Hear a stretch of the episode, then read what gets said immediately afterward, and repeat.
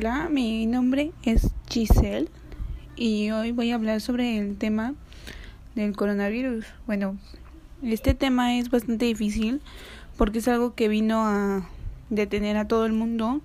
y a causar muchas muertes. Y yo creo que lo que ha sido más feo es cómo nos ha afectado mentalmente a todos por el encierro. Mucha gente ha llegado hasta enfermarse por estar encerrado. Y pues, bueno, mi tema va a ser este, que es coronavirus. Y pues es difícil hablar sobre este tema porque pues a muchos nos ha afectado bastante, más que a otros, más los que hemos llevado a cabo las reglas de, de salud que se han dado por medio de la Organización Mundial de la Salud. Entonces, pues es, un, es difícil hablar y contar la experiencia, al menos a mí, yo voy a hablar sobre mi experiencia. A mí me ha costado bastante el no poder salir, el tener que trabajar durante este tipo de contingencia porque uno nunca sabe si va a salir y se va a contagiar y a lo mejor uno piensa, bueno, yo yo puede que yo la libre porque soy joven y soy estoy sana,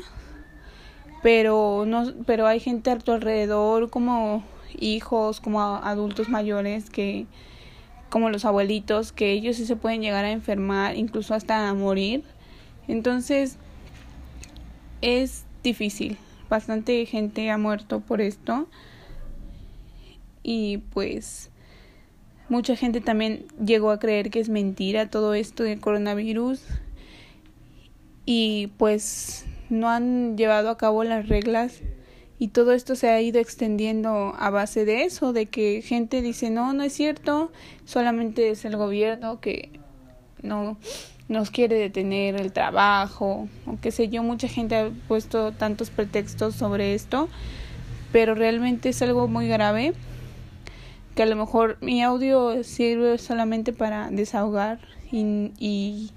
y, sirve también este para pues sentirse un poco más aliviada el, el, tener el poder contar pues cómo te sientes no entonces este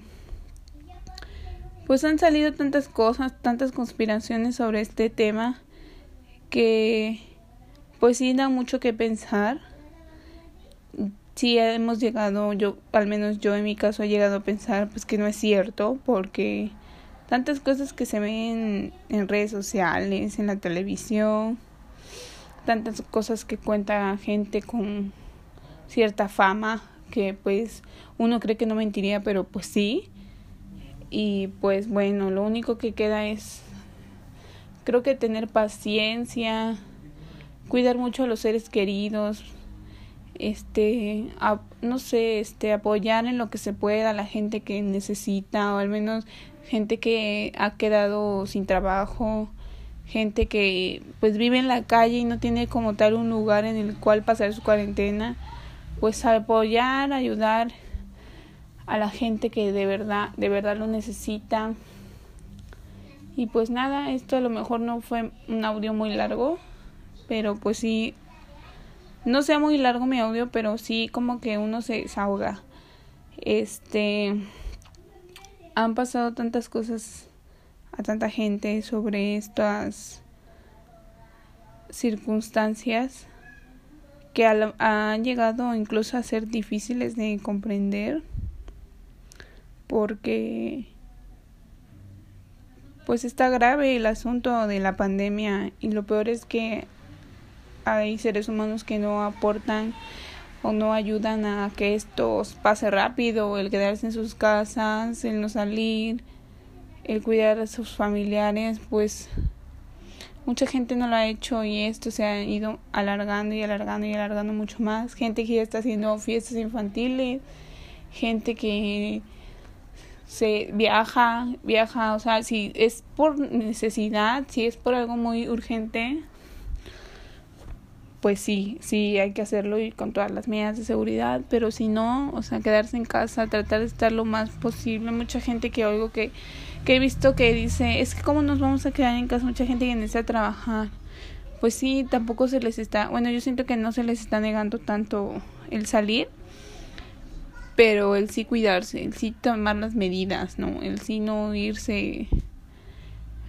pensando nada más en uno mismo, sino también en la gente que nos rodea, la gente que nos, nos, este, nos está como en los trabajos, con la gente que convivimos en trabajo también. Entonces, pensar no solo en uno mismo, sino pensar en las demás personas. Y pues, eso es todo. Yo solamente lo ocupo,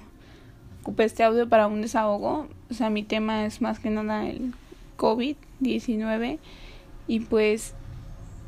mmm, no queda más que decir que pues se cuiden, que nos cuidemos entre todos para poder superar toda esta situación.